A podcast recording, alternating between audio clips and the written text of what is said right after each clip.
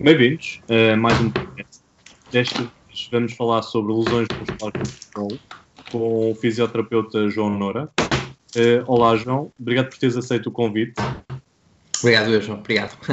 Eu já acho que foi um erro de casting pela segunda vez. Portanto, o primeiro erro cometeste porque, porque não sabias e agora cometeste porque quiseste. Por isso, agora aguenta-te. Não, acho que o pessoal tem gostado. Uh, já agora, faz-nos só outra vez uma breve apresentação sobre o teu trabalho, a tua experiência. Sim, pronto, uh, como disseste, sou, sou fisioterapeuta uh, há aproximadamente dois anos e pouco. A minha experiência de trabalho tem mais a ver com a área do, do desporto, nomeadamente no futebol, que também foi um desporto que eu fiz durante muito tempo, portanto sempre tive aquele, aquele bichinho. Inclusive cheguei a ter lesões musculares, portanto, quando jogava. Então ficou-me sempre, e até porque a própria reabilitação não correu muito bem, porque eh, tive algumas recidivas quando era mais jovem, acabou por ficar sempre aquele bichinho. Entretanto, acabei por eh, desenvolver atividade aqui no, no futebol. Entretanto, neste momento trabalho em clínica, também na reabilitação de atletas, mas o meu histórico prende-se mais com, a, com o futebol.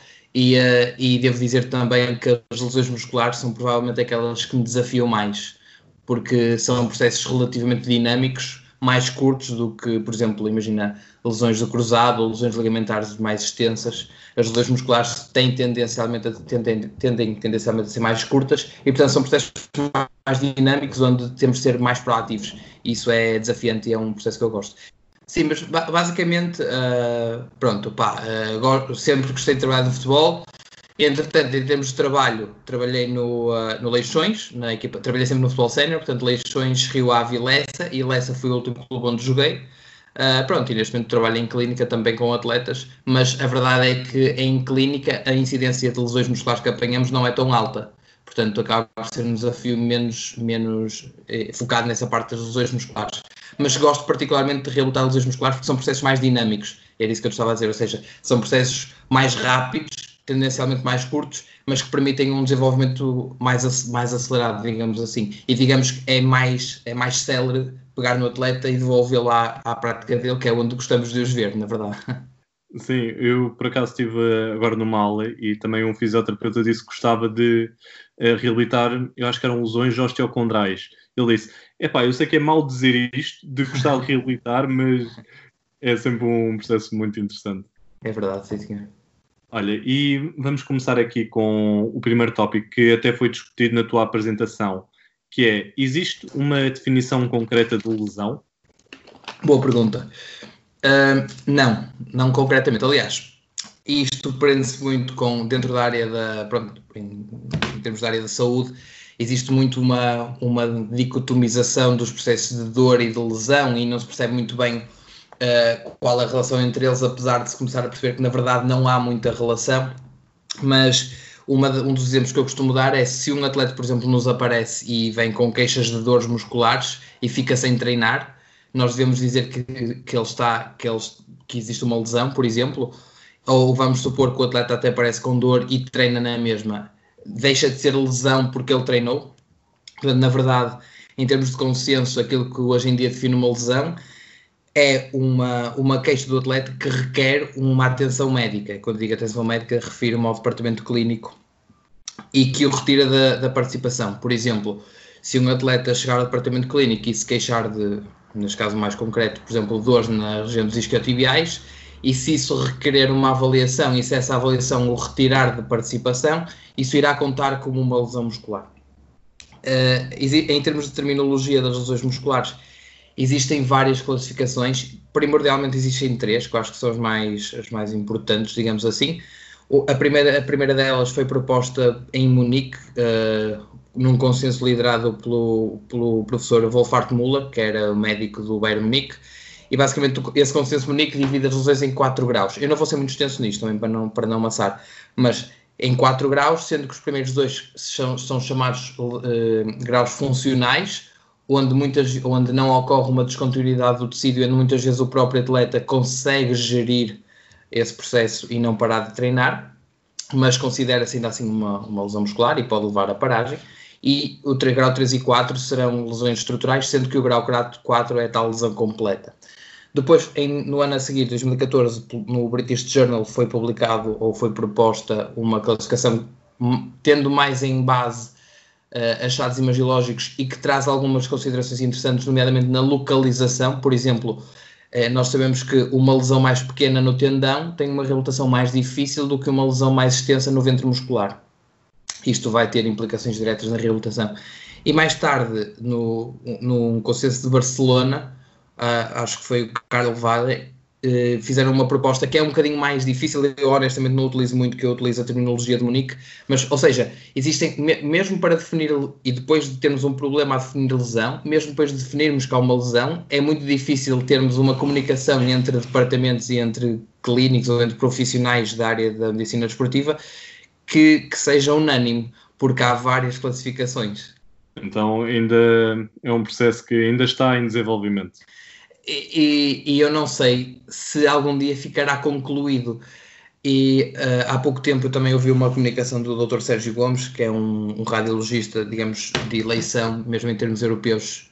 Ele é, ele é português, é, mas é um dos melhores na Europa. Ele estava a dizer que uh, há alguns avanços, por exemplo, utilizando um, o, o tríceps neste caso os gastrocnémios, e conseguiram, conseguiram extrapolar, uh, isto ainda não está publicado, mas conseguiram extrapolar a partir de achados imagilógicos do gastrocnémico para outras, para outras lesões musculares. Por exemplo, um dos problemas da classificação de Pollock é que é única e exclusivamente, ou maioritariamente visível nos isquiotibiais. Isto causa problemas quando passamos para outros músculos, nomeadamente com, com morfótipos diferentes. Isto pode causar confusão na comunicação. E não sei se vai estar resolvido tão cedo, na verdade, a verdade é essa. Isto causa problemas, por exemplo, eh, recentemente tive, tive, tentei uma iniciativa de tentar reunir, entre aspas, ou sensibilizar alguns intervenientes da área do, do mundo do futebol para se fazer um levantamento epidemiológico. E repara, se nós não definimos o que é que constitui uma lesão, portanto, o que é que retira um atleta do campo, nós não sabemos quais as lesões que retiram os atletas do campo, logo não sabemos que planos de, de, prevenção ou de redução do risco aplicar, portanto vamos continuar a ter os atletas fora do campo sempre pelos mesmos motivos.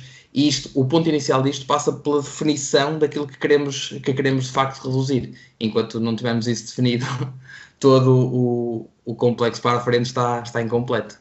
Então ainda tem de se trabalhar muito e se calhar desenvolver uma própria definição para Portugal. Isso, é isso.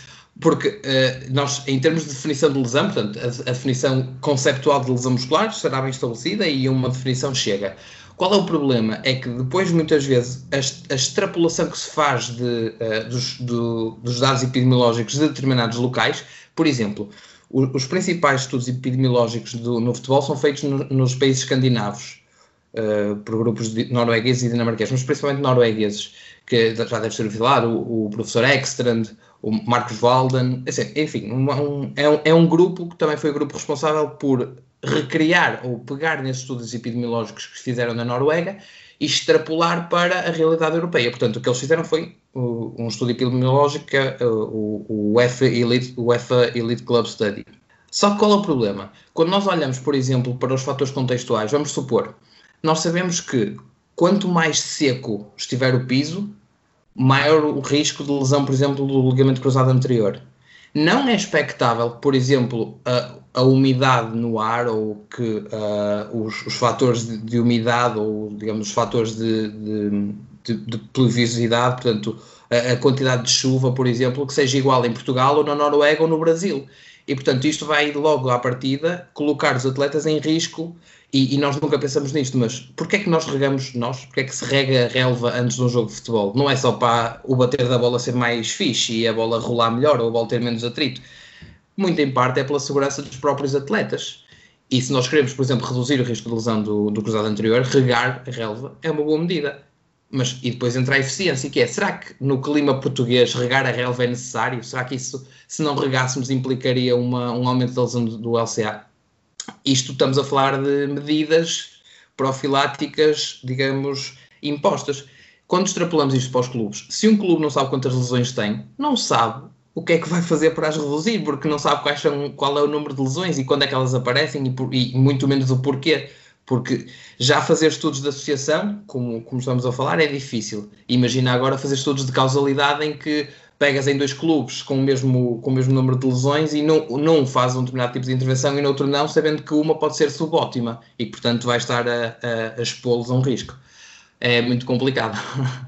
E ainda falando um bocado so, uh, sobre as lesões no futebol, uh, dos estudos epidemiológicos que existem, quais são as lesões mais comuns e quais são os mecanismos mais preponderantes para essas Bom, lesões?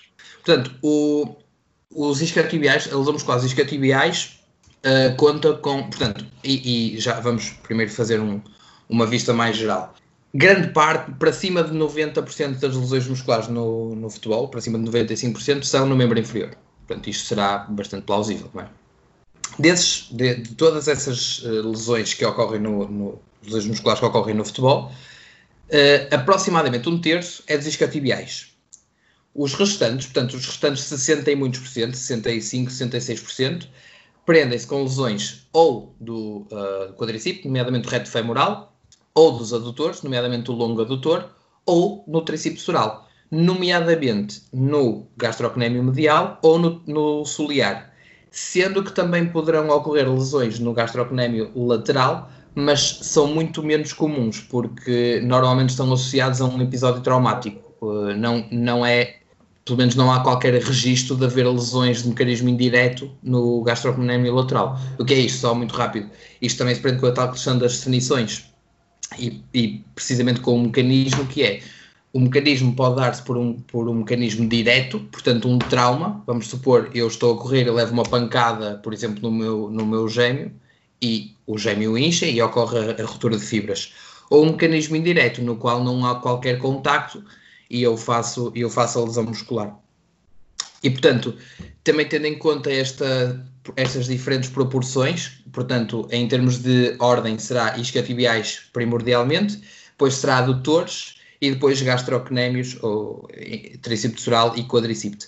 Também poderá haver lesões por sobreuso, mas tendencialmente não se denominam lesões musculares. Terão mais a ver com tendinopatias, também, o tendão também pertence à unidade miotendinosa, mas não se classifica como lesão muscular, ou, por exemplo, síndromes pubálgicos, porque, e, e aí mesmo que esteja associado um músculo, como sendo, por exemplo, o psoas ou o adutor, considera-se uma lesão por sobreuso e há alguma alguma, algum conflito sobre considerar se isso uma lesão muscular ou não, mas à partida não se considerará. Uh, portanto, existem estes dois grandes mecanismos de lesão. O, o, mecanismo em si varia consoante o músculo lesionado. Portanto, teremos os isquiotibiais que têm essencialmente o mecanismo de lesão no sprint, uh, quando da fase, da fase terminal de swing ou na fase média de apoio, em, em que a perna em, em baixo vai, faz o apoio. Teremos o quadricípite, que é no remate. Teremos o, o gastrocnémio, que é na mudança de direção. Uh, e teremos o doutor, que é na mudança de direção. Isto é tendencialmente, pode, podem acontecer vários. Por exemplo, já vi e está reportado lesões dos isquiotibiais, por exemplo, na, na desaceleração, na travagem. Okay? Mas primordialmente são estes os grandes grupos. E em termos de mecanismos de Em termos de mecanismos de lesão, é isso, ou seja, nós definimos essencialmente em diretos e indiretos e, uh, e depois, de acordo com determinado, com, de acordo com o tal grupo muscular afetado, há alguns que são mais expectáveis. Por exemplo, uh, para começar, e isto na avaliação clínica depreende-se logo onde é que o atleta se queixa, mas ah, é, é, é, recorrente quando o atleta está a sprintar e cai, saber logo o que é que foi. À partida não foi uma, não foi uma lesão do gastrocnémio, porque está em sprint. À partida terá sido isquiotibiais, porque é por quase, é quase da praxe o principal mecanismo de lesão dos isquiotibiais. Portanto, será isquiotibiais sprint, quadricípite uh, remate, uh, eventualmente ser, por exemplo, no cruzamento, pode acontecer na aceleração, o gastrocnémio na aceleração e adutores na mudança de direção ou eventualmente no cruzamento ou no remate. Ok, excelente. e pronto, agora vamos passar um bocado aos próprios fatores de risco associados a essas mesmas lesões. Ok. Quais são os uh, Bom, isso é, uma, isso é uma boa pergunta e é uma pergunta uh, para, para o qual ou na qual eu me tenho debruçado, eu me tenho debruçado bastante e uh, tu já deves ter ouvido isto certamente deixou-se um bocadinho de utilizar a, a, terminologia de prevenção de lesão para se utilizar a terminologia de redução do risco. Isto parece uma, uma piquinhosice, não é? Parece, ah, pronto, ah, é, isto é politiquice, mas na verdade isto tem implicações.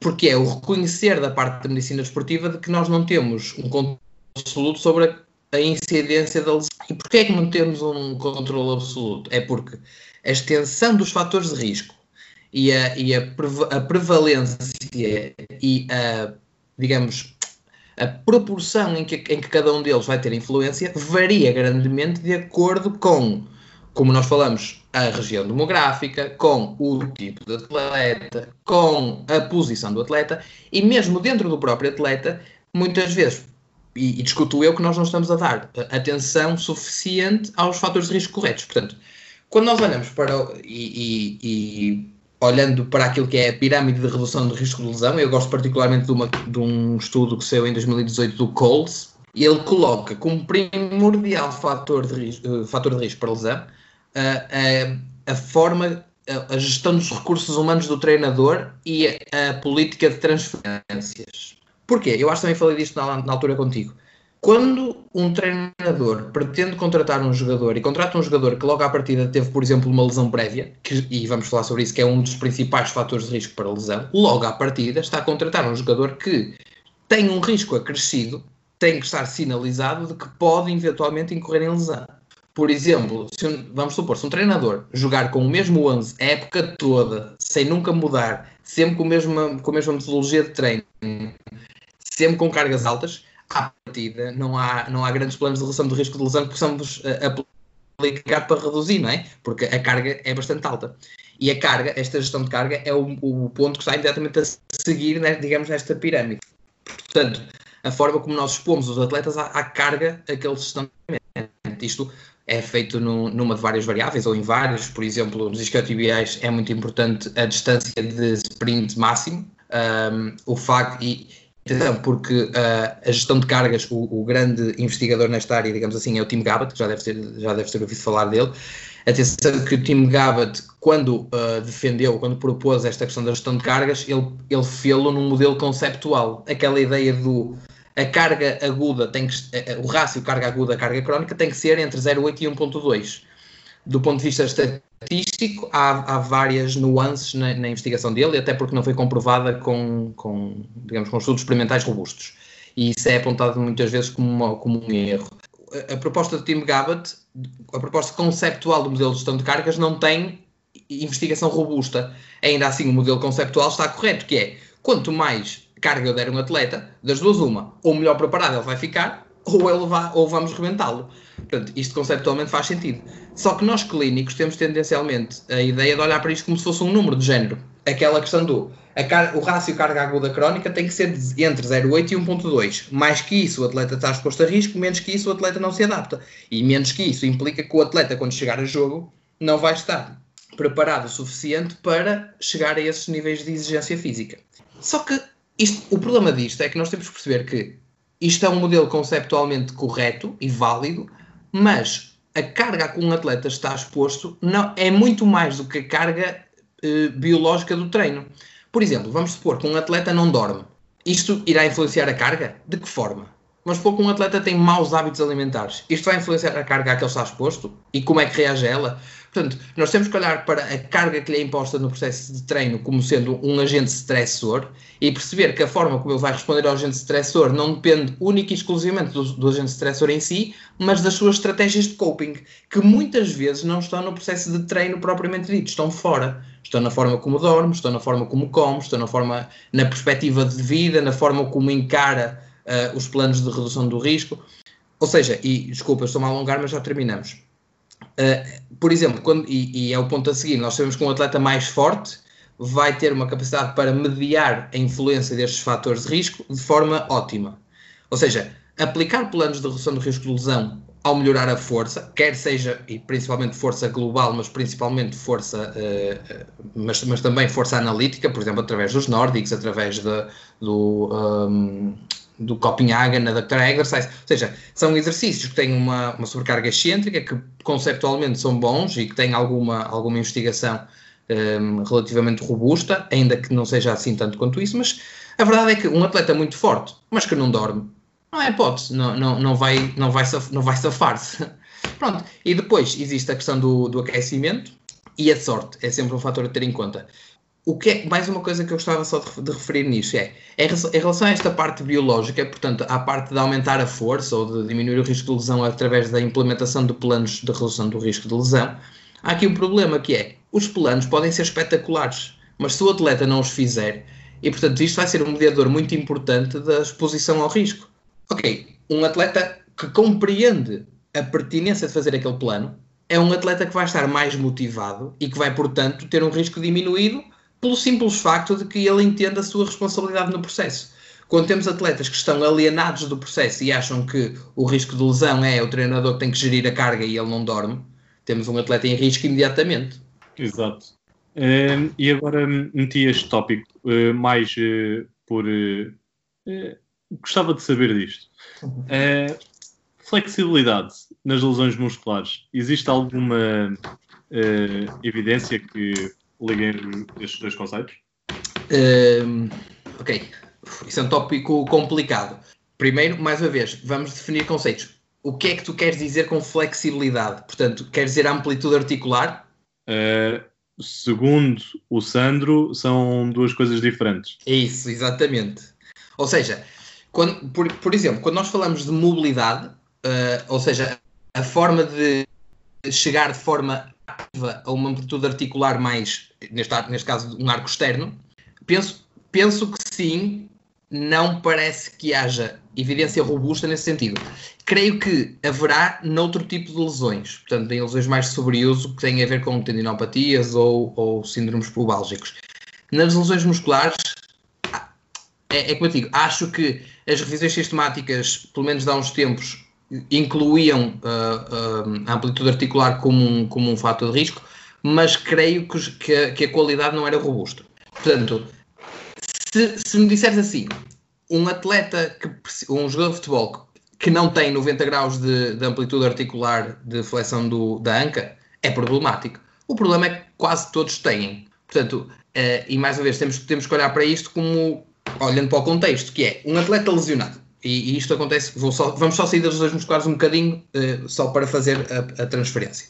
Um, um, cruzado anterior, ah, as, e dizemos assim, as amplitudes articulares não interessam. E temos um atleta que não tem extensão completa. Portanto, à partida, nem sequer vai conseguir andar, nem sequer vai conseguir correr. Por outro lado, e, e, e aqui é que esta questão da flexibilidade vai, vai ser um problema, é, e é aqui que, geram, que se geram os, mais, os piores mal-entendidos. O, o mal-entendido não está em dizer que a flexibilidade importa, está em dizer e como é que e como é que colocamos essa pertinência na nossa prática diária. Porque geralmente as pessoas dizem assim, e, e passando para os isquias, um, o atleta, se tiver amplitude normal, digamos assim, não está em risco. Mas o atleta não tem uma amplitude normal, por exemplo, pós-lesão, e nós queremos fazer uma intervenção para melhorar a amplitude dele. O que é que as pessoas pensam? Ok, vamos alongar. Porquê? Porque esta, esta perda de amplitude implica uma, uma desorganização arquitetural, por exemplo, dos isquiotibiais. Então, quer dizer que se, eu conseguir, se ele conseguir chegar com a perna mais acima, vai ter mais amplitude, portanto, a arquitetura dele é ótima e já está bem. Qual é o problema? É que, mesmo que consideremos a flexibilidade um fator importante, a forma como a conseguimos não é através do alongamento, salvaguardando mais uma vez o contexto. Uh, antigamente, por exemplo, uh, e isto eu sei que é verdade, as bailarinas, por exemplo, faziam muito alongamento estático porque uh, as exigências da própria tarefa requeriam que elas não tivessem a produção de força em determinadas amplitudes, mas sim o atingimento dessas amplitudes. Portanto, o alongamento, por definição, e, e, e cada vez que começa a haver mais isso, pelo menos do meu conhecimento, uh, quando se aplica um plano de, de, à base de alongamento, o que acontece no fim, da, no fim do tempo da, da intervenção, de facto a pessoa alonga mais, mas alonga mais único pelo facto de ser mais tolerante ao desconforto do alongamento e não necessariamente por ter alterações arquiteturais que justifiquem, por exemplo, o, número, o aumento do número de sarcómeros em série. Não sei se isto faz sentido. Ou seja, e também não sei se falaste com o Sandro qual é o ponto do estado da arte neste aspecto. Uh, não sei se. Não, o último contato que eu tive com o professor foi há uns anos. Ok. Eu sei que está a fazer estudos neste sentido. E, e, ele tem muitos estudos muito interessantes. Ele tem o, o grupo dele, do, do Armstrong, e. Uh, e, e, é uma linha, é uma linha de, de, investigação pertinente. Agora, por exemplo, eu acho que é, é, exatamente isto. Eu não acho que a flexibilidade seja negligenciável. O que eu acho é que as pessoas atribuem-lhe um valor desmesurado e, e ao atribuírem valor, mesmo as intervenções que, que, que, fazem para, para conseguir flexibilidade não são ótimas, não são eficazes nem eficientes. E isto é sabido. Há um ou dois anos saiu, por exemplo, uma revisão sistemática, uma Umbrella Review, que dizia exatamente que, ok, queres ganhar amplitude articular? Excelente. Ou seja, não coloca em causa os, os motivos, mas queres ganhar amplitude, seja pelo que for, treina a melhor forma de ganhar amplitude articular é dominar essa amplitude articular através de, da ação ativa muscular, nomeadamente, por exemplo, através do treino excêntrico. Um, também há pouco tempo foi, foi partilhado isto, até fora da medicina esportiva, uma, uma proposta para a retirada da flexibilidade como um dos, dos indicadores de saúde. Pá, eu, eu, eu, eu concordo com este paradigma, uh, mas também mas estou receptivo a ouvi-lo ouvi de, outra, de outra visão. Agora, a evidência não é robusta de que a perda de amplitude articular seja de facto um fator de risco importante. Qualidade de movimento, por exemplo, será. Ou seja, de que forma é que o atleta chega àquela amplitude articular e à custa de quê? Por exemplo, na eficiência da corrida. Por, daí a pertinência, por exemplo, de utilizar estratégias de treino neuromuscular, estratégias de técnica de corrida. Poderá ser pertinente. Mas, mas acho que quando nós olhamos para a flexibilidade e, quando, e, e com isso transferimos para a importância do alongamento por si, Acho que é um, é um slippery slope, portanto, estamos a chegar longe demais com o nosso raciocínio sem termos e a darmos saltos lógicos. E em termos do processo de recuperação de uma lesão muscular, consegues fazer um breve resumo sobre o processo? Consigo, claro. E esse, esse, breve resumo foi mesmo a dizer que eu estou a falar demais, né? que já está muito avançado. Não, não, não, está ótimo. eu é que sei que se quisesse falavas aqui uma noite inteira sobre isso. Sim, sim, infelizmente, isso. Uh, posso só fazer uma, uma pequena adenda na tua, na tua terminologia, na tua, na nossa? Vamos chamar de reabilitação, porque recuperação tem mais a ver com os hábitos e com os processos de recuperação pós-esforço, e porque isso também é uma parte importante da reabilitação. Portanto, é só para fazermos aqui esta, esta ponte de conceitos. Portanto, para começar, nós temos, e uh, eu gosto sempre de citar o Ruben, e já na, da outra vez o fiz, uh, quando falei contigo também o fiz, uh, e ele costuma dizer que antigamente uma lesão muscular que demorava 3 semanas a reabilitar, hoje em dia demora 21 dias. E também temos que saber que a verdade é que, mesmo a, a, olhando para trás, olhando para agora, sabemos muito mais coisas, e quando se vai ver, o tempo é relativamente o mesmo não há forma de nós, tendo uma boa avaliação uh, e estabelecendo bem uh, a avaliação clínica, não há forma de nós fugirmos muito a determinados tempos de reabilitação. Por exemplo, quando se ouve falar de milagres de atletas que foram reabilitados ou que, melhor ainda, cujo tecido cicatrizou, por exemplo, uma lesão, digamos, uma lesão três vezes dos isquiotibiais, que cicatrizou em duas semanas, é impossível. A, a menos que tenham usado substâncias ilegais será plausível que uma lesão três vezes isquiotibiais possa ser reabilitada em menos tempo. Temos é que perceber de que é que estamos a falar quando dizemos que o atleta está reabilitado. Porque, e, e compreendendo que o atleta uh, está inserido num contexto e que muitas vezes é também parte da, da, vontade dele voltar a jogar, ele pode não, ele pode dizer assim, ok, ouçam, eu não preciso de voltar nas melhores condições, ponham-me só pronto para jogar. E nós temos, claro, de falar com o atleta, considerar isto em equipa, dar-lhe a melhor informação disponível. Se mesmo assim ele e o treinador decidirem que é para ele jogar, ele vai jogar de consciência tranquila e nós apoiá-lo, mas fizemos a, a, transferência de informação. Portanto, isto é muito importante, que é definirmos o que é que queremos com um return to play.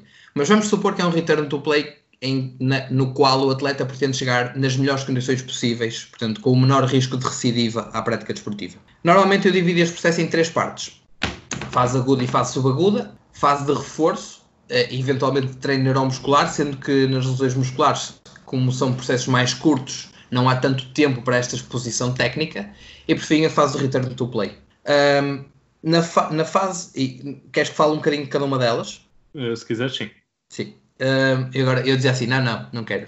um, ou seja, por exemplo, uh, vamos começar pela fase aguda e pela fase subaguda. Será essencialmente o momento em que queremos controlar e não excluir o processo inflamatório. Portanto, nos primeir, no primeiro um, dois dias, aquilo que se pretende é evitar grandes movimentos. Portanto, uh, digamos, o, a estratégia usada é o peace and love, que prende-se prende com uh, alguma proteção ou uh, movimento uh, conforme tolerado, atividade reduzida, mas atividade, continuar, continuar a utilizar estratégias analgésicas, portanto, evitar a medicação anti-inflamatória. Portanto, no fundo, não muda, na, não muda, não é nada, não muda muito daquilo que vem sendo preconizado já antes com o, com o Police, por exemplo, que tinha a ver com proteção, carga ótima, gelo, compressão e elevação.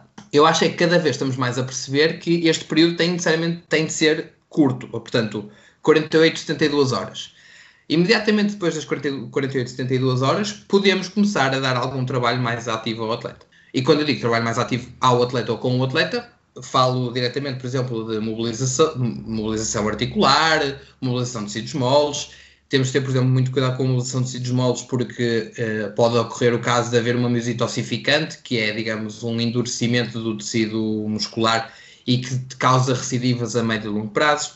Uh, portanto, estratégias que promovam, de certa forma, a redução da parte, por parte do atleta, portanto, ele vai ganhar confiança novamente e nós não temos necessariamente critérios específicos para avançar para a fase de reforço. Uh, normalmente eu utilizo uma, um critério time-based para esta evolução, portanto, 3 a 5 dias depois, quando o atleta já retomar a sua vida normal, poderemos começar a fase de reforço propriamente dito. Sendo que isto é um contínuo, portanto, vamos supor, nos primeiros 5, vamos supor, quinto dia, o atleta já se sente relativamente confortável, podemos, por exemplo, introduzir umas resistências isométricas, por exemplo, eventualmente num arco mais intermédio, sem recorrer ao arco externo para não ser tão, tão exigente. Portanto, imediatamente a seguir, vamos então começar na parte, do, na parte do reforço muscular. Existem algumas estratégias que podem ser usadas mesmo nesta transição, nestas fases, uh, nomeadamente, por exemplo, a estimulação, é, é, é, a estimulação neuromuscular, a estimulação elétrica neuromuscular, estava a esquecer da, da sigla em português.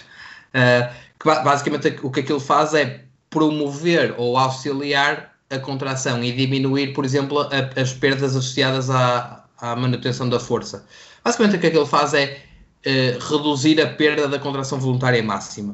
Uh, também é possível, por exemplo, utilizar o Blood Flow Restriction, que eu acho que também falei, falei na altura, não sei, não me recordo. Em lesões musculares não é, não é, digamos, uma mas, por exemplo, utilizada nesta fase final da fase aguda e subaguda, pode ser boa porque também reduz um bocadinho os processos de atrofia e os processos de perda de força. Mais uma vez, como o processo não, é, não tem geralmente de ser muito extenso, e falamos totalmente das, das reabilitações conservadoras, que podem ser cirúrgicas também, quando completa, também pode acontecer. Uh, nessas mais, mais extensas, em termos temporais, fará mais sentido. Mas nestas também pode ser incorporado.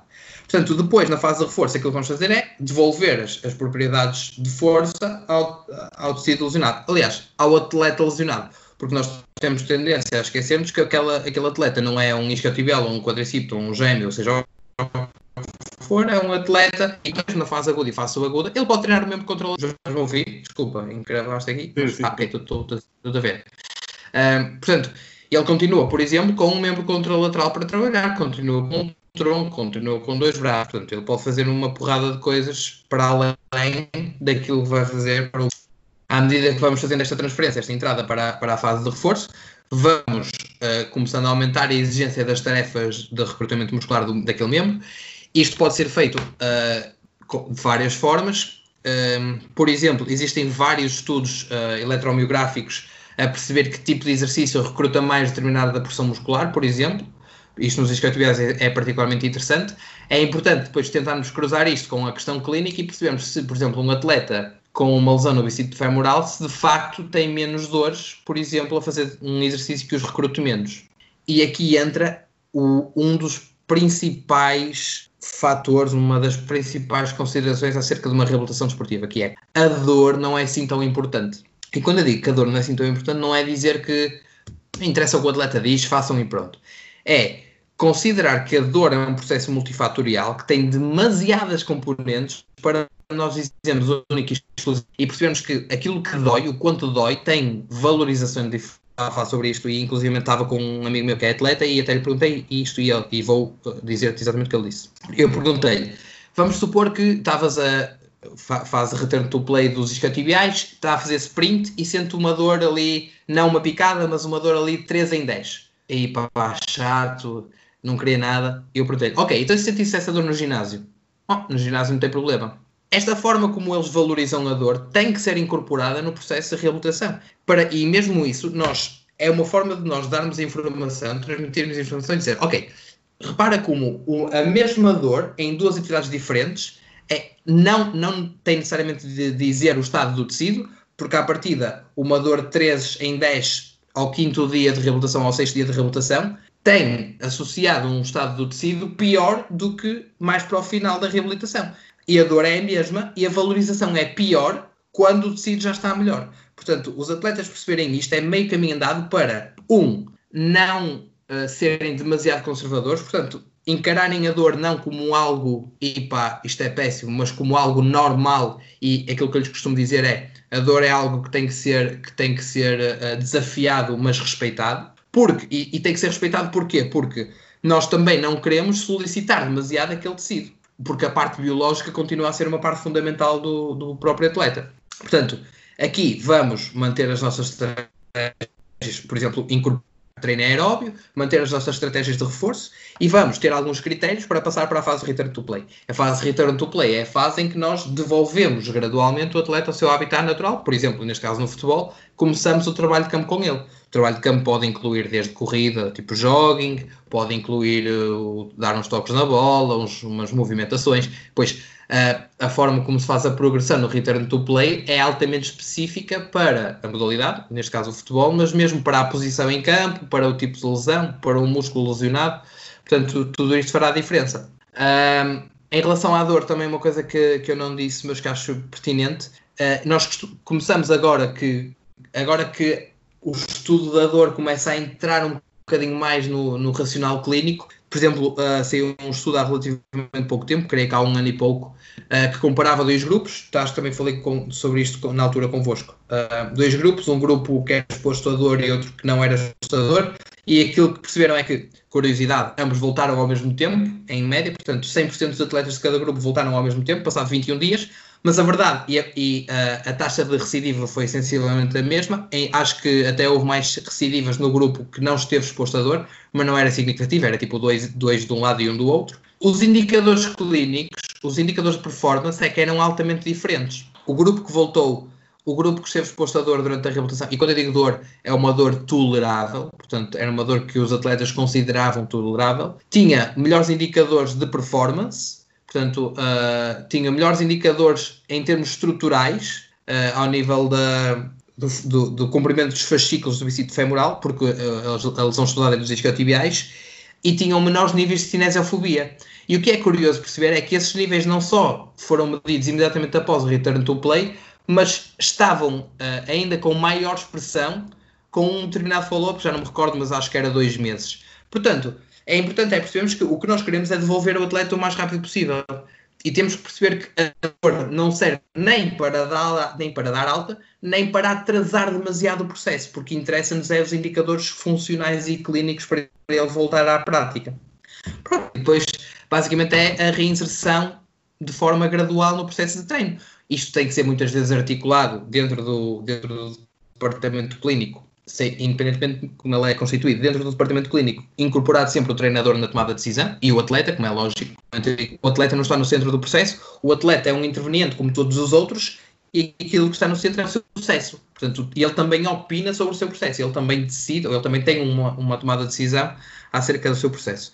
E depois é incorporar o treinador, porque existem treinadores que compreendem esta necessidade de return to play gradual, por exemplo, também, também falei disso na altura, se temos um atleta com lesões isquiotibiais e o, e o treinador tenciona fazer campo aberto, ele não vai entrar. Mas se ele tenciona fazer campo curto, se calhar vai entrar. Se ele tensa fazer um quarto de campo, se calhar pode, pode entrar. Se calhar a meio campo tem que ser joker. E depende da posição em campo, depende de uma série fatores. Há treinadores que são muito receptivos a isto, há treinadores que infelizmente não são tão receptivos a isto, e, e já tive experiência a trabalhar em algumas situações dessas em que me diziam assim: não, não, ele ou está bem ou não está bem. Não, mister, ele, ele, ele não está reabilitado, mas ter um atleta a estar no campo com os colegas, exposto ao, a uma metodologia de treino, só com uma pequena particularidade de ter que sair para determinado exercício, por exemplo, o treinador quer fazer eh, jogo campo inteiro no final, ele tem uma lesão dos isquias, ele sai daí e faz exposição ao sprint de forma controlada comigo. Eu acho que isto, para o próprio atleta, é muito mais motivador do que ele passar o tempo todo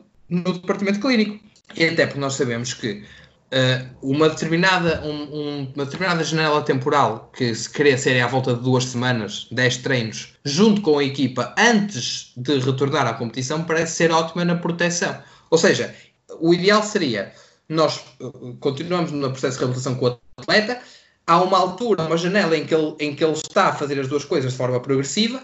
Quando atingimos critérios de alta, não falei disso, mas existem critérios uh, mecânicos ou uh, critérios fisiológicos. Uh, basicamente, esta sobrecarga mecânica ou fisiológica tem a ver com o tipo de exposição. Imagina, sobrecarga mecânica é o atleta fazer, por exemplo, um, um sprint de 60 metros. É que nós sabemos que estamos a solicitar ao máximo o isquiotibial sobrecarga fisiológica, é ele fazer vários sprints sem sobrecarga. E, por exemplo, é ele conseguir chutar e depois é ele chutar 10 vezes à baliza. Porque nós temos que preparar o atleta para aquilo que será a pior hipótese de ele fazer no jogo. Ele não pode só fazer 60 metros de sprint e não ter dor. Ok, vamos, vamos, vamos jogar. Uh, há uma frase que eu gosto muito que é: não te prepares para, uh, não treines até acertar, treina até não falhares. Portanto, vamos prepará-lo para a pior hipótese. E é, a pior hipótese é essa tal sobrecarga fisiológica, portanto, é ele fazer o movimento com o máximo de qualidade necessária, o máximo de vezes possível. E, portanto, depois desta reinserção, depois de atingir critérios eh, de alta, que são funcionais e clínicos, onde está a dor, onde está a amplitude articular, é reintegrado no treino, onde fica 10 dias, que é um, uma, uma forma de ele ganhar carga crónica de treino, para depois ser integrado no processo de treino, no processo competitivo. Okay? Desculpa, foi um bocadinho extenso. E, mas por acaso, basicamente, já respondeste à minha próxima pergunta. Epa, desculpa. qual, era o, o, qual era o papel da comunicação com o atleta? Sendo assim, eu vou reformular a, a, a pergunta. Que estratégias é que tu utilizas para uma melhor otimização da relação com o atleta? Pá, excelente pergunta. E eu acho que isso não é falado o suficiente. É, como eu te disse há bocadinho, isto funciona para os planos de redução de risco de lesão e funciona para tudo. Se nós não tivermos um atleta motivado, é meio caminho andado para o processo não correr bem. É utópico nós acharmos que estamos a reabilitar um atleta e que nas duas horas em que ele está connosco vamos salvar a reabilitação. Se depois ele chegar a casa e não tiver bons hábitos de sono e não comer, portanto voltamos mais uma vez aos hábitos de saúde. Não há, não há forma de fugir disso. Respondendo um bocadinho de forma mais direta à tua pergunta, há vários. O primeiro é ouvir o atleta.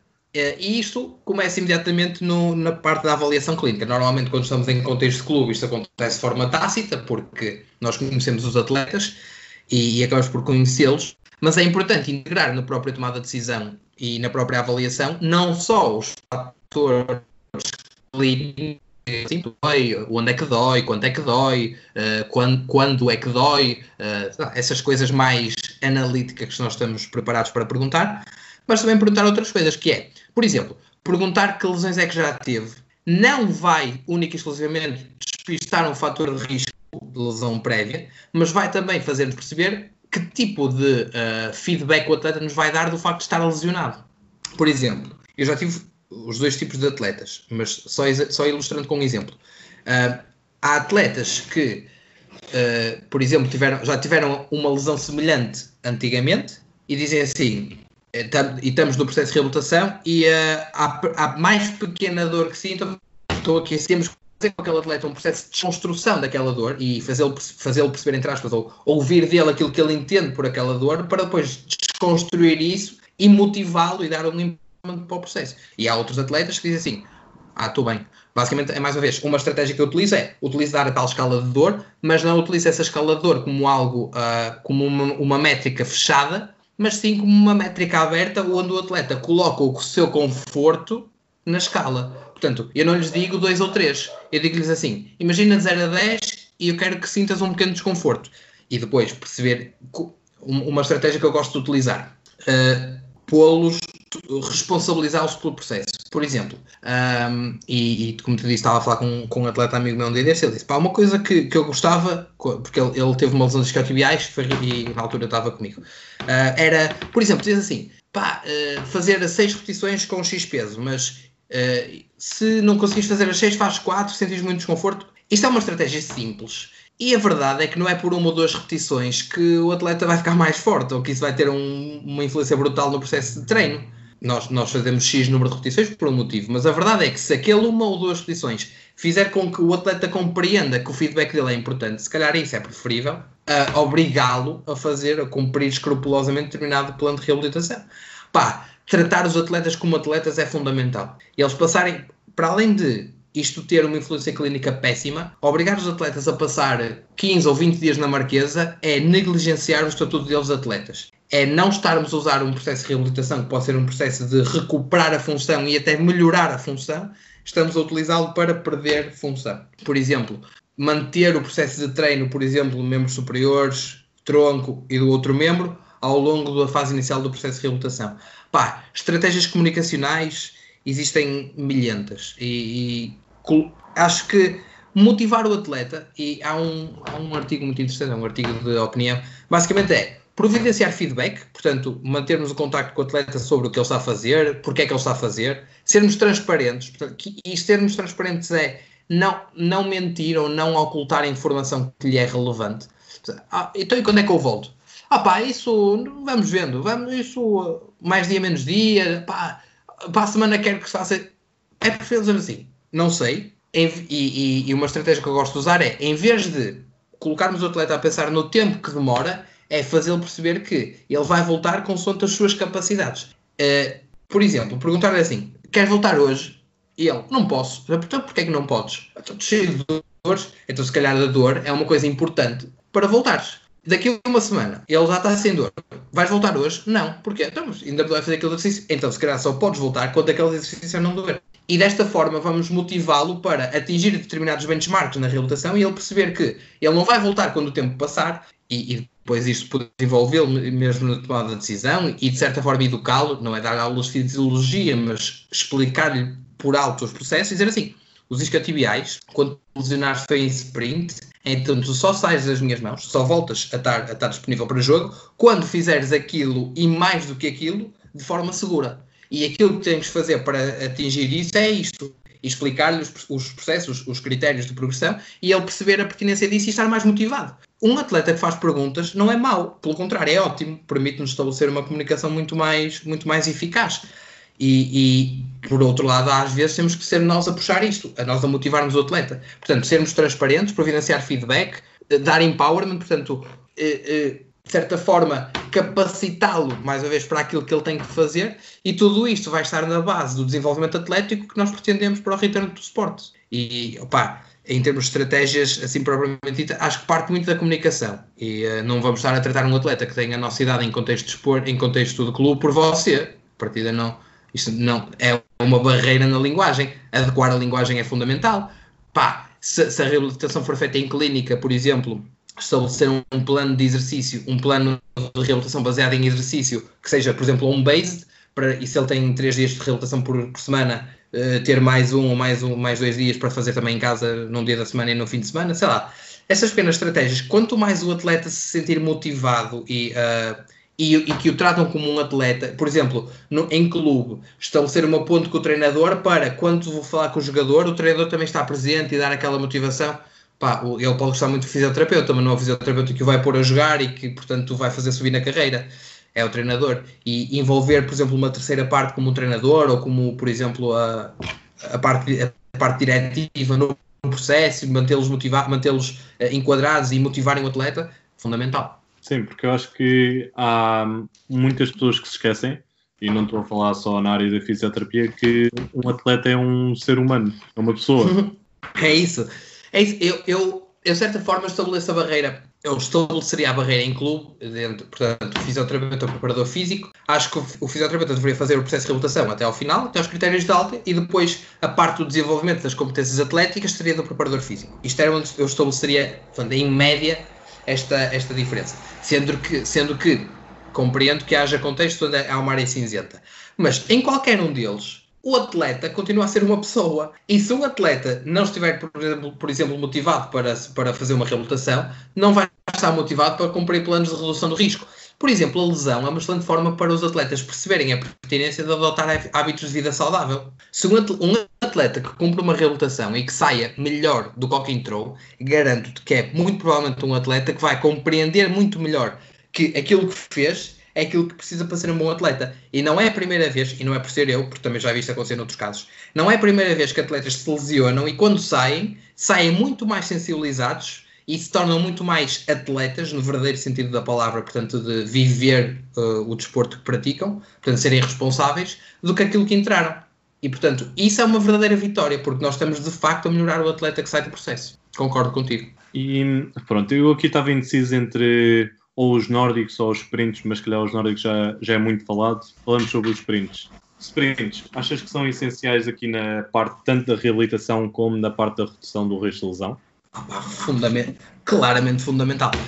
Uh, eu, eu, há uns tempos, há, há algum tempo, eu pensei assim, quer dizer, e, e, e, nós temos, por exemplo, muita dificuldade em vender estas ideias ao treinador, e já, já vou mais concretamente à tua resposta, e identificamos muitas vezes como uma barreira para os próprios, os próprios treinadores não deixarem implementar este tipo de estratégia. A verdade é, Mister, alguma vez ia chegar ao jogo e jogar em 4-3-3 se nunca treinou? A partir da resposta dele é não, porque ele é sensível à parte tática. Mister, então, um jogador nunca vai poder chegar a um jogo e não correr 10 vezes 60 metros em jogo se não tiver corrido pelo menos em treino. E esta é uma forma fácil de comprar os treinadores. Esta ou vender-lhes isto através da performance. Missa, quer que ele seja mais rápido? Então, ponham, ponham ao sprintar, que é a melhor forma dele, dele ficar mais rápido. Agora, voltando à tua pergunta. Isto, isto porque nós identificamos como barreira muitas vezes o feedback do próprio treinador. Se eu acho fundamental, claro que acho. Até porque nós sabemos que não há exercício nenhum, incluindo os nórdicos, que recrute eh, tanto é, com, aliás, para começar, a transferência para, para, a prática é direta. Portanto, para fazer, para fazer sprints, a melhor forma de treinar sprints é fazer sprints. Portanto, o padrão motor é exatamente o mesmo. Mas, mesmo em termos de intensidade de estímulo, não há nada que se possa fazer em contexto de ginásio ou outro que simule tão bem ou, que estimule tanto os isquiotibiais como o próprio sprint. Isto também é um, é um estudo com uma pertinência clínica bastante grande. Há pouco tempo saiu uma comparação entre uh, um grupo que fez uh, só nórdicos e um que fez sprint e nórdicos. Claro que o que fez sprint e nórdicos melhorou mais a capacidade da performance no sprint e as adaptações estruturais no, no final da, da intervenção do que só nórdicos. Isto é bastante, é bastante plausível, é, é, é, bastante intuitivo. Por exemplo, em termos de reabilitação, isto também foi uma, uma coisa que eu falei na altura. Uma, um, dos, um dos artigos que eu achei mais pertinente do ponto de vista clínico é percebermos que uma, uma corrida em jogging e uma corrida de alta intensidade têm exatamente o mesmo padrão motor. A única coisa que vai diferir é a intensidade, a magnitude do estímulo, uh, portanto, a magnitude da, da contração de, dos isquiotibiais durante o próprio sprint. Portanto, a intensidade da tarefa que é maior. O que faz sentido, uma vez que aquilo que vai fazer a reabilitação é uma exposição gradual. Portanto, alguém que não põe um atleta a fazer jogging antes de o pôr a sprintar é negligenciar o princípio básico de sobrecarga. Ou seja, e, e, é, é, como tu dizes. Agora, eu quero que o atleta sprint. Antes disso, tem que correr, aumentar a intensidade da corrida. Depois de chegar à intensidade máxima, aumentar a exposição a essa intensidade máxima várias vezes, para que depois possa chegar ao jogo e poder sprintar ao máximo que consegue durante várias vezes sem estar exposto a risco. Portanto, a pertinência do sprint é máxima. E fizeste bem fazer essa pergunta, porque nunca é demais. E, e, é, e depois entramos na questão da gestão das cargas, que é a, a, o sprint pode ser ou um desastre ou a vacina. Só que tudo depende da dose. Se nós dermos dose suficiente para lhe dar um estímulo e não alto, alto o suficiente para ele entrar em, em, em fadiga, ótimo. Se nós não dermos dose nenhuma, a primeira vez que ele entrar na dose que precisa de sprint em jogo, está em maior risco de se lesionar. Nós não sabemos se se vai lesionar, mas certamente está em maior risco. Portanto, será dar uma dose ideal em que ele se adapte e que seja, uh, o, seja o suficiente para se adaptar e não seja para estar exposto. Uh, preso com a questão que nós falamos dos fatores de risco na questão da gestão, da, da, gestão da carga. Acho, acho, acho que sim, acho que é fundamental. E agora, por último, eu queria tocar na ferida, mas já respondeste mais ou menos. Não, que não. é no return to play. Deve ser feito pelo fisioterapeuta ou por um uhum. preparador físico? Ok, vou ser mais ou menos um, politicamente correto. Não é bem politicamente correto, porque a resposta não é propriamente politicamente correta. Vou ser sensato. Uh, eu, eu, e também fazer já, desde já um disclosure. Eu nestas coisas sou muito mais crítico dos fisioterapeutas do que dos preparadores físicos. E também já me disseram que isto, que isto não é bem. que estou enviesado. Eu faço isto porque os fisioterapeutas são os meus. Eu queria que eles fossem melhores e queria que eles fizessem mais coisas daquelas que devem fazer. Uh, quando eu digo que vou ser uh, correto, é do, portanto, do, ponto, do ponto de vista da competência profissional, o, o, o, o, perfil de competências profissionais de fisioterapeuta diz que o fisioterapeuta deve ser o principal responsável pela reabilitação do atleta. E esta começa no momento da lesão e no momento, do, no momento até o momento de alta. Isto não quer dizer que não haja outros intervenientes que é aqui que entra a área cinzenta. Portanto, o processo de reabilitação não é do fisioterapeuta. Também há médicos, mesmo mesmo que não quisesse colocar lá o preparador físico, também há médicos, também há enfermeiros, há nutricionistas, há treinador, não sei o quê. Portanto, mesmo que eu quisesse tirar o preparador físico com este argumento, não podia fazer, porque ainda que o fisioterapeuta deve estar em todo, não quer dizer que seja o único. Por outro lado, eu, eu, eu quando defendo e quando digo que todo o processo deve ser do fisioterapeuta, eu digo isto não no sentido da, da aplicação prática diária, ainda que acho que sim, mas digo isto muito mais para sensibilizar para uma questão que me parece absolutamente pertinente, que é os fisioterapeutas têm um mau hábito de, de se aligeirar da responsabilidade. Ou seja, o fisioterapeuta até podia, na prática, não o fazer, porque existe um preparador físico que teria essas competências práticas diárias. Mas isto não deve nunca permitir ao fisioterapeuta dizer eu não faço essa parte. Estás a perceber a, a, a promiscuidade aqui? A única coisa que eu queria mesmo é que o fisioterapeuta fosse responsável pelo seu domínio de competências. Opa, honestamente, se depois estamos num clube e um preparador físico é melhor a fazê-lo, lava as minhas mãos. Mas pelo menos que o fisioterapeuta compreendesse que ele tinha de o saber fazer se não estivesse lá outra pessoa, porque está nas suas competências. Para além disso, quando tens um, um, fisioterapeuta que não é competente nesta área, é menos uma cabeça a pensar, é menos um input de qualidade. E nós falamos disso na altura. E um, percebendo que há uma área cinzenta, e por exemplo, os fisioterapeutas queixam-se muito da usurpação de funções, nomeadamente, ah, o preparador físico está a fazer reabilitação, mas na verdade, no perfil de competências, o, o fisioterapeuta também, também pode estar na promoção ou na, ou na, na melhoria da performance. Então o quê? Vai ser um fisioterapeuta a fazer tudo e o preparador físico não faz nada? Porque a promiscuidade existe para os dois lados. Portanto, eu tenho que aceitar um, um espectro de intervenções. Eu, eu já defini o meu espectro. Eu acho que em clube eu definiria fisioterapeuta começa a reabilitação, termina a reabilitação a partir do momento em que ele tem alta preparador físico. O que não quer dizer que o preparador físico não possa opinar sobre o processo de reabilitação e o fisioterapeuta não possa opinar sobre a, a, o aumento da melhoria da performance. Basta vermos isto. Se o preparador físico fosse ótimo, por exemplo, na parte do strength and conditioning, o fisioterapeuta tem que fazer a reabilitação toda e o preparador físico pode sugerir, de certa forma, por exemplo, a gestão das cargas, por exemplo, do treino ou a exposição ao sprint da mesma forma que o fisioterapeuta tem que ser parte integrante na, no enquadramento dos hábitos de vida saudável na, no aumento da performance. Estás a perceber? Ou seja, nunca será estanque. Há sempre uma, é sempre interdisciplinar, há sempre uma contribuição das várias partes. E quando eu digo que o fisioterapeuta tem que fazer reabilitação, é principalmente para nos sensibilizar a nós fisioterapeutas, porque nós não o fazemos.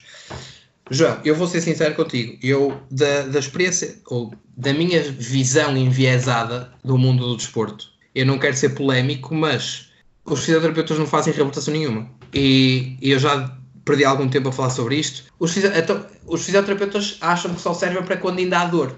Isto é, isto é nefasto. Não é nefasto só para o atleta, porque perde qualidade de reabilitação, porque passamos duas semanas a tirar-lhe a dor e nós não temos que tirar dor, nós temos que melhorar a função, como já falamos, independentemente da dor, e saber que a dor é um, é um dos vários critérios. Portanto, o atleta está a perder qualidade de recuperação da reabilitação e nós próprios, fisioterapeutas, estamos a fazer, estamos a ter uma mão cheia de nada, que é, enquanto fizermos a massagenzinha e o calorzinho e o choquezinho e não sei o quê, o atleta está a ficar sem dor, mas nós sabemos que esse, esse tipo de intervenção não é suportada por evidência nenhuma. Portanto, isso não é melhor que não fazer nada isso era igual ao atleta não fazer nada durante duas semanas. Portanto, mesmo para nós, para, para a nossa classe profissional, estamos a fazer um mau serviço. O que é que eu quero dizer com isto tudo? Eu não me importo que o preparador físico faça a reabilitação em determinados contextos. O que eu queria era que isso não viesse à custa dos próprios fisioterapeutas se aligeirarem nas responsabilidades do processo. Isto faz sentido? Não sei se. Portanto, acabei por fazer uma resposta nada politicamente correta. Agora, que eu acho claramente que os fisioterapeutas todos que trabalham no desporto deviam reabilitar, saber reabilitar uma, qualquer lesão desportiva do início ao fim, acho. Que o fazem, acho que não. Acho que o fisioterapeuta está cada vez mais encostado à marquesa, o que não é bom nem para o atleta, nem para o fisioterapeuta. E, portanto, também não é para a equipa. se o fisioterapeuta perceber a pertinência de sair da marquesa o mais cedo possível e colocar estratégias ativas de, de, melhoria da qualidade de movimento, de melhoria da qualidade dos tecidos, de empowerment, empowerment ao atleta, e mesmo assim o preparador físico for o responsável por nessa estrutura intervir na fase final, já acaba a própria estrutura. Estás a perceber? Ou seja, eu, eu não quero mexer na identidade das estruturas e na forma como elas contratam os profissionais. Eu só não quero é que os fisioterapeutas, e, e, e a verdade é que, é que isto acontece, que saiam um, mal do processo. E, e atenção, saímos mal por culpa própria. Eu não sei, eu gostava também de ouvir a tua opinião. Eu não sei se, eu, se, se pudesse dar. Epá, eu em termos de fisioterapia não posso falar muito. Só posso não, falar de experiência no cruzado posterior, que basicamente foi o que estavas a dizer. Foi, foi um calorzinho, foi choques e depois, uh, no próprio dia em que me deram alta, eu, eu fui ter um jogo de treino de basquete. Por isso, foi ótimo. e correu bem?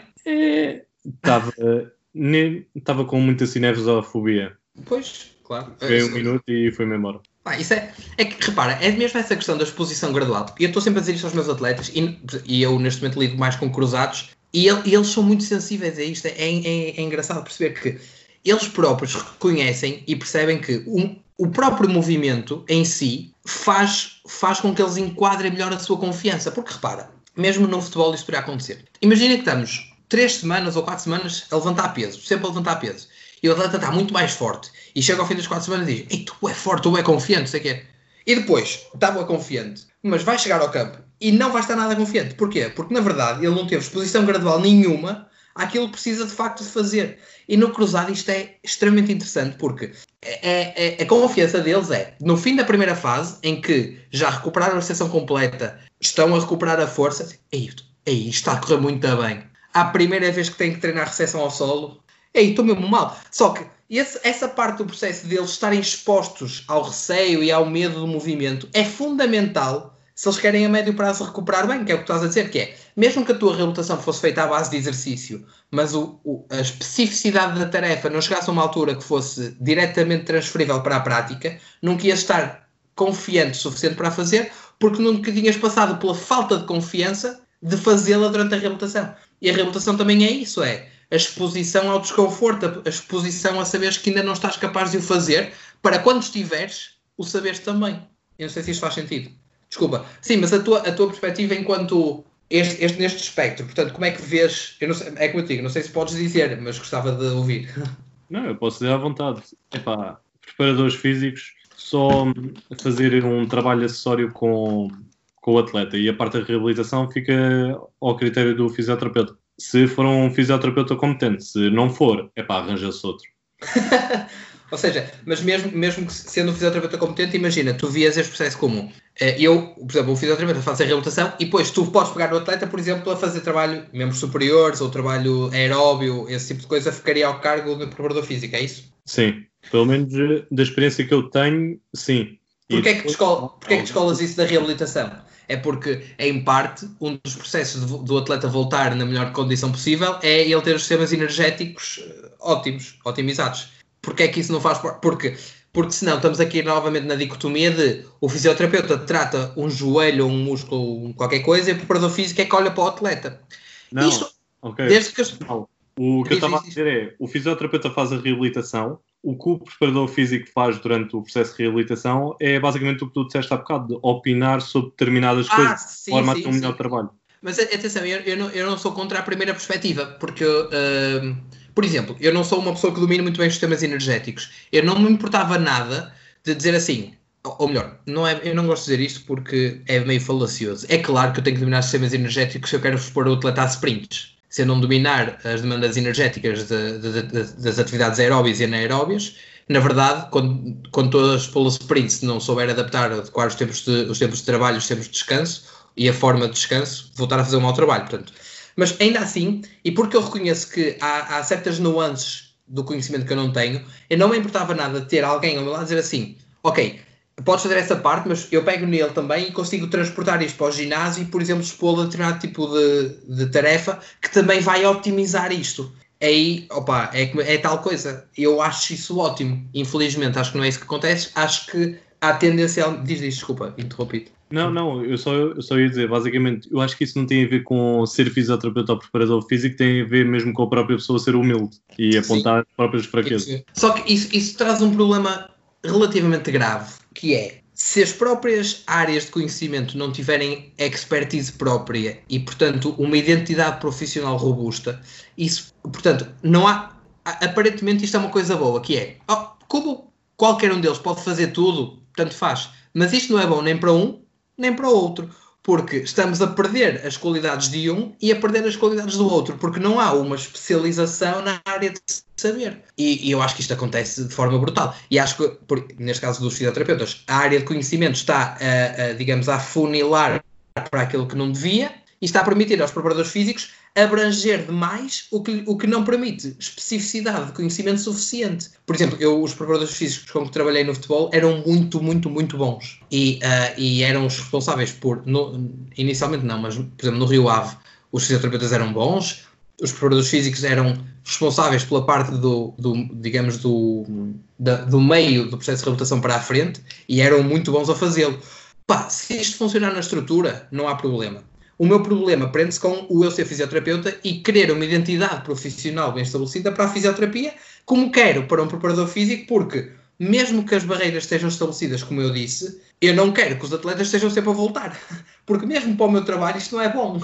Se eu depois tiver um preparador físico que não consegue adequar os planos de redução do risco e a gestão das cargas e o treino físico, isto é, isto é subótimo para a equipa. E nós somos uma, digamos, é uma equipa a decidir. E o que eu quero é que, digamos, otimizar o contributo de todos, mesmo com o treinador. Eu não vou dizer ao treinador que jogadores é que ele tem que escolher, mas eu vou providenciar algumas informações clínicas importantes. Por, por exemplo, se um jogador assina e, e, nós despistamos e vemos que ele tem. Ele assina não, mas ele está sinalizado. Nós fazemos a tal, os exames médicos e vemos que é um jogador de risco. Não devemos avisar? Claro que devemos. E depois o treinador irá decidir, mas a, a, nós, temos nós temos identificada uma expertise e uma competência no processo.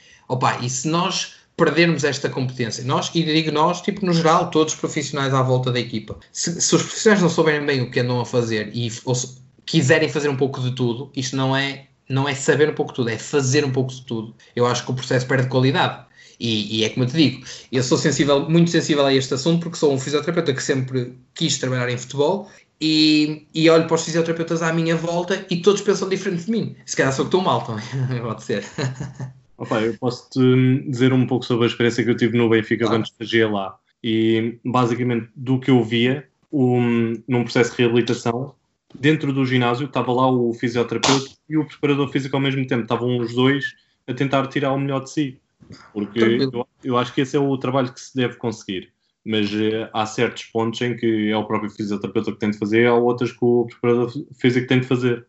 É isso. Desde, eu acho que em termos estruturais, portanto, das próprias, das próprias equipas, dos próprios clubes, interessa é funcionar bem. Quando saímos dos clubes porque, e quando temos uma visão macro em termos sociais e deontológicos, acho que isto torna, torna umas, toma umas proporções ligeiramente diferentes. E mesmo esta questão da, da saúde, porque onde é que no espectro da vida diária uma pessoa está a reduzir o risco de doença ou a melhorar a performance diária? É, é, é, a linha é muito tenue. E até te admito uma coisa que, quando nós olhamos para a evidência, quando nós olhamos para a qualidade da, da informação, não abona nada a favor da opinião dos fisioterapeutas que andam a fazer massagens para tirar contraturas. E abona muito mais a favor dos preparadores físicos que os querem pôr a mexer. Pá, se calhar é o fisioterapeuta que está a invadir o espaço do preparador físico. Admito isso. Eu acho que e por isso é que estabeleço a linha onde te disse, no final da, da na, na, alta clínica, porque parece-me plausível do, do, ponto de vista do conhecimento da saúde, digamos assim, e do conhecimento da performance. E é se calhar um bocadinho aqui nesta, neste aspecto que eu vejo as coisas, mas reconheço que posso estar errado. Ainda há muita coisa a discutir, mas acho que em clubes também é mais fácil, como estás a dizer. É isso, sim, sim. Porque o que interessa é, digamos, às vezes as, identidades profissionais ficam relegadas para segundo plano em favor de um bem maior. E é como eu digo, eu acho é que isto traz consequências que uh, podem estar, uh, digamos, podem ser subterfúgios, podem estar um, escondidas debaixo de uma aparente, aparente otimização que é tal coisa. Imagina, se tu nunca registares que lesões é que há, parece que nunca há lesões. então, se nós, se nós nunca soubermos a identidade profissional de, dos, dos, dos, de quem trabalha na minha equipa e andarem todos a fazer um bocadinho de tudo e aquilo parecer que corre bem, na verdade nós não sabemos se está a correr bem porque não estamos a tirar o máximo de cada um deles. Estás a perceber? Mas pronto, isto seria uma discussão muito longa, eu também não quero estar a, a falar sobre isto aqui porque é uma discussão difícil e, e, e honestamente acho mesmo que eu cada vez mais perco a razão nisto e, e acho que, porque parece-me que o paradigma nos fisioterapeutas não é o meu, e portanto, se calhar eu é que estou errado. Sim, mas eu, eu, eu, também sou muito assim com a minha área, em que opa, eu odeio ver eh, pessoal da minha área a dizer que é reabilitador físico ou que trata lesões. Só me Sim. Apetece, pronto. Mas pronto, ficamos por aqui e no segundo podcast uh, fazemos a continuação deste tema. Combinado. Grande João, olha, muito obrigado pelo convite, pá. Uh, e, e, parabéns pelo projeto. E acho é uma coisa que eu gostava de dizer e não disse, e disse na altura da primeira vez que falamos. Acho que é de particular valor e porque, mesmo socialmente, o estar certo ou errado é cada vez mais. Não interessa, o que interessa é dizer e ter opiniões e não sei o quê. E, e, e, ver que tu promoves um espaço onde a qualidade da informação interessa. Isto não é por eu estar cá, isso, isso não abona nada a favor de, do que eu estou a dizer. Mas, uh, perceber que uh, a qualidade, a evidência científica, a qualidade da opinião interessa e não só o facto de se ter uma opinião, porque é como tu dizes, isso na tua área também é mau e na minha também. As pessoas simplesmente têm uma opinião porque é eu sou preparador físico, eu sou fisioterapeuta, portanto eu, eu sei o que digo. Na verdade, isto não é bem assim. E, e parece que vivemos numa sociedade onde o estar certo não interessa, o que interessa é poder dizer. A nossa liberdade de expressão permite-nos dizer tudo isso tem que ser encarado como, como legítimo.